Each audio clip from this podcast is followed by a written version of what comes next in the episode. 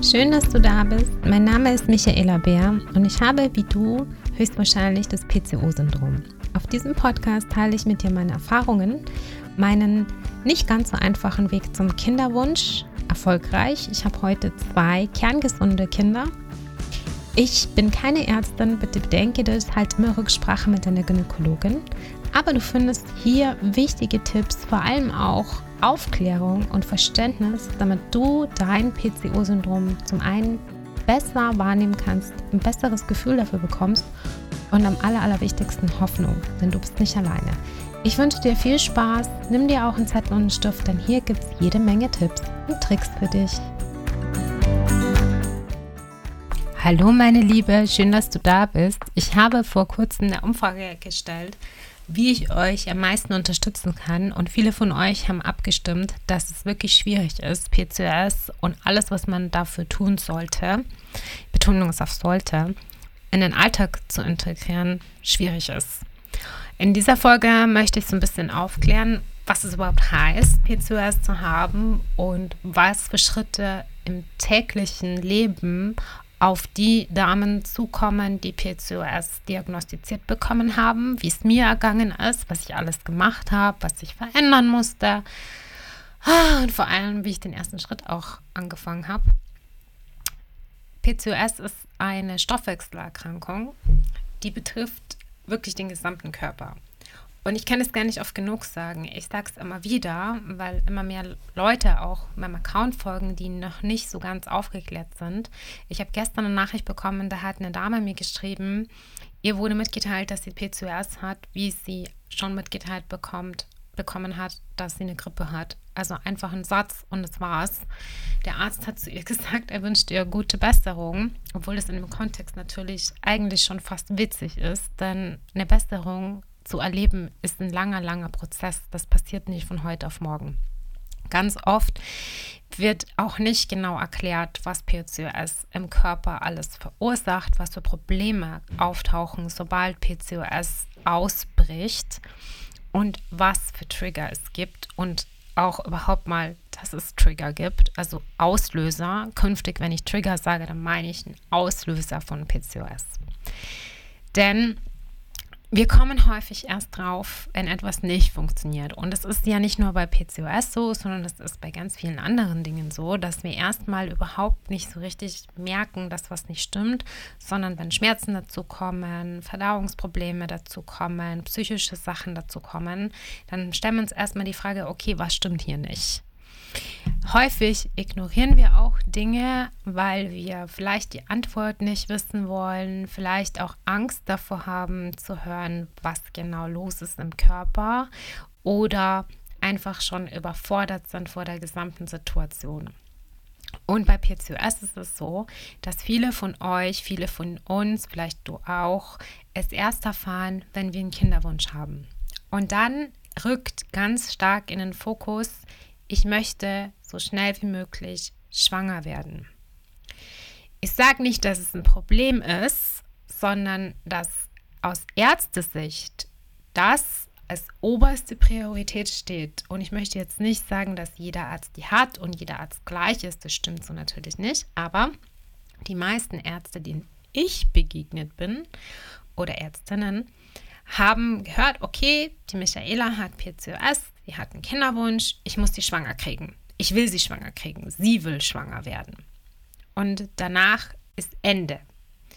Wenn sie schwanger ist, ist das Problem, aus dem Grund sie zu mir gekommen ist, sozusagen erstmal gelöst. Und das ist auch passiert mit meiner Tochter. Entschuldige. Ich habe die Diagnose bekommen dann bin ich zur Gynäkologin gegangen, habe gesagt, ja, okay, ähm, jetzt wissen wir, was los ist, warum ich nicht schwanger werde, wie geht es jetzt weiter? Und sie hat ziemlich schnell gesagt, Überweisung, Kinderwunschklinik, das ist der einfachste und der schnellste Weg. Dann habe ich dann einen Termin bekommen. Damals hat, waren die Wartezeit noch nicht so endlos lange, wie sie jetzt sind. Ich glaube, ich musste nur vier Wochen warten. Dann kam äh, der Termin. Mein damaliger Freund und heute Ehemann und ich saßen in der Kinderwunschklinik und erstmal hat der Arzt uns gleich runtergeholt auf den Boden der Tatsachen und hat gesagt, Sie sind nicht verheiratet, Sie müssen die Kosten voll tragen. Toll. Ja, in dieser Zeit habe ich mich gerade selbstständig gemacht. Ich habe ein Büro mitgemietet in einem Coworking Space. Ich habe in München gewohnt, wo die Mieten, glaube ich, wie jeder weiß, exorbitant hoch sind.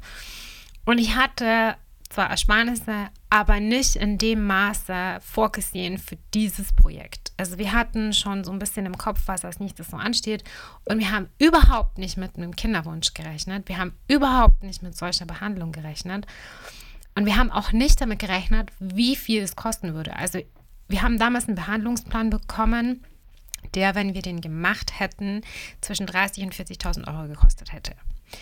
Plus, minus. So, wir saßen da und haben erstmal uns angeguckt und gesagt, okay, jetzt müssen wir es erstmal sacken lassen, müssen uns erstmal uns Gedanken machen, wie geht's weiter. Ich muss jetzt nicht sagen, wie man sich fühlt, wenn man da in der Kinderwunschklinik sitzt und kriegt erstmal Zahlen um die Ohren geworfen, egal ob das jetzt Prognosen sind, Erfolgsaussichten, Statistiken, sonstiges, sondern ganz viele Gedanken prasseln da auf dich ein. Und man hat, oder ich hatte in diesem Moment jetzt nicht als ersten Gedanken, okay, ich muss jetzt erstmal wieder mit meinem Körper ins Reine kommen. Ich muss jetzt erstmal wieder hinkriegen, dass ich mich wohlfühle und dann gehe ich den Kinderwunsch an. Ich hatte, wie glaube ich, 90 Prozent der Frauen diesen überdominanten Wunsch, jetzt sofort schwanger werden zu wollen.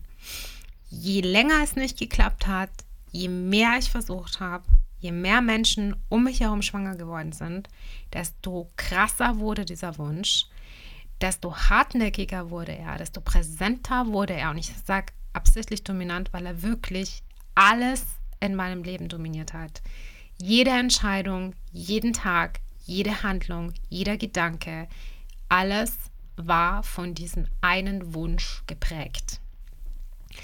Das heißt, die Gynäko also ich habe dann wieder einen Termin bei der Gynäkologin gemacht und habe gesagt, also wir waren in der Kinderwunschklinik, das ist wahnsinnig teuer, wir sind nicht verheiratet, was gibt es für Möglichkeiten? Und dann hat sie ganz schnell gesagt, okay, wir machen entweder Metformin oder Clomiphen, schauen wir erstmal die Hormone an, aber es gibt ein paar Sachen, die können wir jetzt noch machen vor der Kinderwunschklinik. Sie hat auf jeden Fall diesen Kinderwunsch in Fokus gestellt. Alles andere, weswegen das PCO-Syndrom überhaupt bei mir erst präsent geworden ist, ist verschwunden von der Bildfläche. Ich bin drauf gekommen, weil ich massiven Haarausfall hatte. Also ich hatte nicht nur so diesen klassischen Haarausfall, Geheimratsecken, Oberkopfdecker.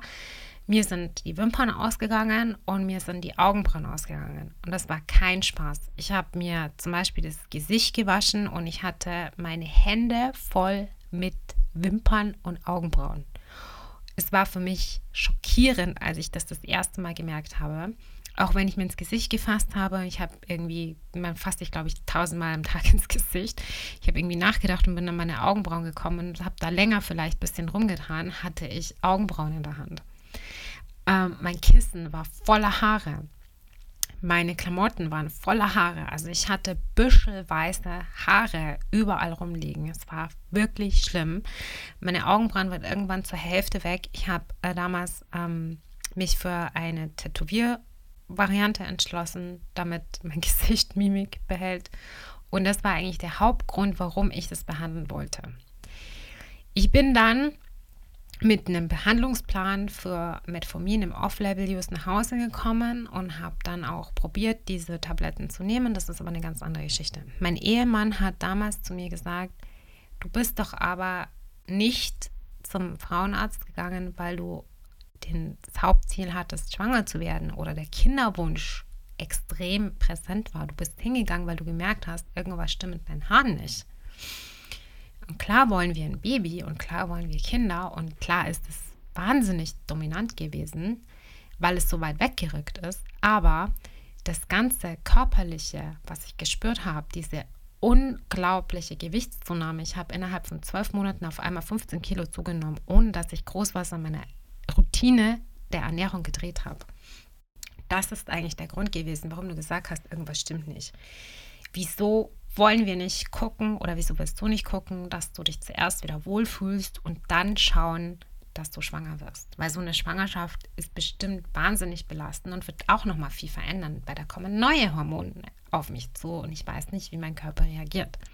Und erst war ich richtig enttäuscht, ich war sauer, ich war traurig, ich war ähm, alles, glaube ich, gleichzeitig auf meinen Mann und ich habe in Frage gestellt, ob er die Beziehung wirklich mhm. ernst meint, bis ich verstanden habe, dass er recht hat. Ich bin nicht zu meiner Ärztin gegangen, weil ich den Wunsch hatte, sofort schwanger werden zu wollen. Ich bin zu meiner Ärztin gegangen, weil ich festgestellt habe, irgendwas stimmt mit meinem Körper nicht. Und jetzt kam das Problem. Als ich dann einen Folgetermin bei meiner Gynäkologin hatte, sie hat eigentlich erwartet, dass wir darüber sprechen, was wir machen, damit ich möglichst schnell schwanger werde, habe ich ihr gesagt, okay, ich möchte das alles, aber ich möchte auch diese ganzen Symptome in den Griff bekommen. Kann ich nicht beides gleichzeitig? Hat sie gesagt, nein, wenn Sie den Haarausfall in den Griff kriegen wollen, wenn Sie das Gewicht in den Griff kriegen wollen, die Akne in den Griff kriegen wollen, die Stimmungsschwankungen, nehmen Sie die Pille. Wenn Sie schwanger werden wollen, nehmen Sie Metformin oder Clomiphen. Es gibt nur den einen oder anderen Weg. Und damit wollte ich mich nicht abfinden.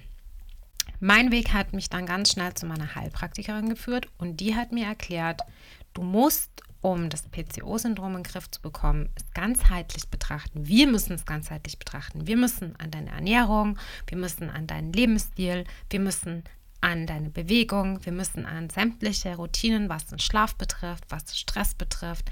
Wir müssen all das genau angucken. Und es hat mich total überfordert.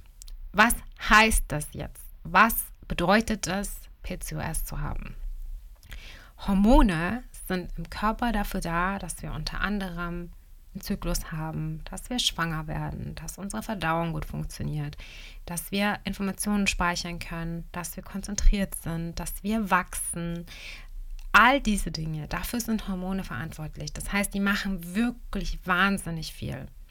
Sie sind aber auch sehr, sehr empfindlich. Sie reagieren auf das, was wir trinken, was wir essen, was wir uns anziehen, mit was wir in Berührung kommen, was wir einatmen, was für Pflegeprodukte wir benutzen. All diese Dinge haben einen Einfluss auf das hormonelle Gleichgewicht, um das jetzt mal grob zu erklären. Das heißt, wenn ich zum Beispiel am Stück jetzt paar Monate, sagen wir mal drei, vier Monate, nur vier Stunden schlafe. Klar bin ich dann müde, ich bin erschöpft, ich bin ausgelaugt. Ich werde aber auch zunehmen. Ich werde unkonzentriert, meine Schilddrüse wird sich bemerkbar machen. Ich werde merken auch, dass meine Stimmung sich verändert. Ich werde ganz anderen Appetit entwickeln. Und alles kommt aus dem Gleichgewicht, ganz sicher. So extremer Schlafentzug wirkt sich auf den Körper aus. Das bedeutet, um alles in Balance zu bekommen, ist es gut zu verstehen, was für Hormone im Körper sind außer dem Ruder, wenn man PCOS hat. Unter anderem ist es das Stresshormon Cortisol. Das Level ist meistens bei PCOS-Damen erhöht. Unter anderem das Testosteronhormon, das ist auch erhöht. Die Östrogene sind häufig sehr niedrig, Progesteron ist häufig erniedrigt. Es gibt noch eine Reihe von Mehrhormonen. Aber wenn ich das weiß, wenn ich das verstehe, dass ich alles, was ich tue, alles, was ich esse, egal wie ich meinen Körper behandle, ganz egal jetzt, was ich jetzt davon nehme, habe ich einen Einfluss darauf. Dann kann ich versuchen, dagegen zu wirken. Klassisches Beispiel, PCOS geht ganz häufig mit einem erhöhten Cortisolspiegel einher, wie ich es gerade erklärt habe. Stresshormon wird dann ausgeschüttet, wenn ich zum Beispiel mich aufrege, wenn ich zum Beispiel mich viel sorge, wenn ich zum Beispiel wenig schlafe, wenn ich zum Beispiel Sportarten mache, die den Körper extrem anstrengen, wenn ich abends spät ins Bett gehe, wenn ich abends nochmal eine Stunde auf den Crosstrainer gehe. All das treibt zum Beispiel das Cortisolhormon in die Höhe und beeinflusst das PCOS negativ. Das bedeutet im Umkehrschluss, die Hormone kommen aus dem Gleichgewicht, die Symptome werden schlimmer, die Eisprünge werden seltener, die Periode wird seltener, die Chance auf ein Baby wird geringer. Wenn du mit diesem Wissen jetzt an alle Bausteine in deinem Alltag herangehst, wird klarer, wieso. Und jede Entscheidung wird dazu führen, dass das PCO-Syndrom sich verbessert oder verschlechtert. Das klingt jetzt erstmal sehr kompliziert. Du kannst aber in jeder klitzekleinen Entscheidung ein Stückchen mitsteuern. Du kannst es nicht wegzaubern, du kannst es nicht heilen. P2S ist nicht heilbar. Und lass dir bitte von niemandem was anderes erzählen. Es ist gelogen. P2S ist nicht heilbar. Aber du kannst es positiv beeinflussen. Sagen wir, du hast in der Früh, also stehst auf in der Früh und entscheidest dich, jeden Morgen trinke ich eine große Tasse heißen schwarzen doppelten Espresso auf nüchternen Magen. Dann kann ich dir jetzt schon sagen, dass deine Hormone schreien, oh mein Gott, muss das wirklich sein? Weil dieser Koffeinschock, den du deinem Körper verpasst, auf nüchternen Magen, gerade weil PCOS sämtliche Hormone in Alarmbereitschaft versetzt, unter anderem auch das Cortisolhormon, das dann in die Höhe springt. Das wiederum sendet weitere Signale an die anderen Hormone und am Ende des Tages tanzen dir alle wieder aus der Reihe. Besser ist es, wenn du morgens aufstehst und bevor du diese Tasse doppelten Espresso, ich mache das jetzt absichtlich übertrieben, ähm, zu dir nimmst, erstmal ein großes Glas warmes Wasser zu dir nimmst und deinem Magen auf die Art sagst, hey, ich bin jetzt wach, es ist jetzt Tag, es geht jetzt hier ab. Gleich kommt Nahrung, gleich kommt Kaffee, gleich kommt Tee, gleich kommt Bewegung, gleich steppt hier der Bär. Dann springst du nicht gleich rein mit dem doppelten Espresso, sondern du wärmst sozusagen deinen ganzen Stoffwechsel ein bisschen vor, bereitest den vor und führst du langsam heran an den Tag, an die Ernährung, an alles, was kommt. Und diese kleine Entscheidung jeden Tag zu treffen, jeden Tag diese Routine zu entwickeln zum Beispiel, die macht unterm Strich schon sehr viel aus, als wenn ich im Gegenzug sage, jeden Morgen bestehe ich auf diesen doppelten Espresso auf nüchternen Magen. Ja, also ich hoffe, dass es dir so ein bisschen die Klarheit gibt, wenn du das Verständnis hast, okay, das betrifft jetzt den ganzen Stoffwechsel, das betrifft jetzt Ernährung, das betrifft Schlaf, das betrifft Stress, das betrifft Pflegeprodukte, das betrifft vielleicht auch Stoffe, die an die, Kle an die Haut kommen. All diese Sachen beeinflussen Hormone. Was kann ich davon gut beeinflussen? Dann wäre der erste Step, okay, ich kann beeinflussen, was ich jeden Morgen trinke. Ich kann beeinflussen, ob ich zum Beispiel ähm, mich für den Espresso entscheide oder ob ich mich für das Wasser entscheide, für das warme Wasser. Das sind Sachen, die kann man sehr, sehr gut entscheiden. Sorry für diese Hintergrundgeräusche, aber hier passiert das Leben, während ich hier einen Podcast aufnehme. Das kann ich leider nicht ändern. Ich habe sehr lange gebraucht, Verständnis dafür zu entwickeln. Ich wollte jetzt mit dir so ein bisschen teilen, was für Bereiche im Alltag PCOS beeinflusst und ich hoffe, dass es so ein bisschen klar geworden ist, dass leider, leider fast alle Bereiche sind, die PCOS beeinflusst und dass es ganz, ganz gut ist, wenn du einen Schritt nach dem anderen machst und jeden Bereich anguckst und dann entscheidest, was kann ich beeinflussen. Was kann ich leicht ändern, was fällt mir leicht zu ändern und was bringt dann auch mir eine Veränderung. Also was spüre ich sehr schnell. Denn wenn du das weißt und wenn du sehr gut und sehr schnell Veränderungen merkst, bleibst du am Ball und das wiederum führt dazu, dass du neue Gewohnheiten einführst, dass du dir überlegst, weitere Sachen zu verändern und am Ball zu bleiben, weil das PCO-Syndrom ist leider eine langjährige Geschichte, die dich ewig begleiten wird. Ich hoffe, dass ich mit der Folge ein bisschen Einblick gegeben habe, was es bedeutet, PCOS zu haben und was es auch mit dem Alltag macht, welche Bereiche im Leben es betrifft und wie du den ersten Schritt gehen kannst, um damit klarzukommen im jeden Tag letztendlich. Wenn du eine Frage hast, kannst du mir die sehr gerne stellen. Am liebsten ist es mir, du kontaktierst mich über Instagram. Es würde mir auch total helfen, wenn du mir eine Bewertung schreibst. Dann kann ich nämlich noch mehr Frauen erreichen, die das PCO-Syndrom haben. Ich freue mich, mit dir weiterhin in Kontakt zu bleiben und im Austausch zu bleiben und wünsche dir erstmal einen wunderschönen Tag. Bis ganz bald, deine Michaela.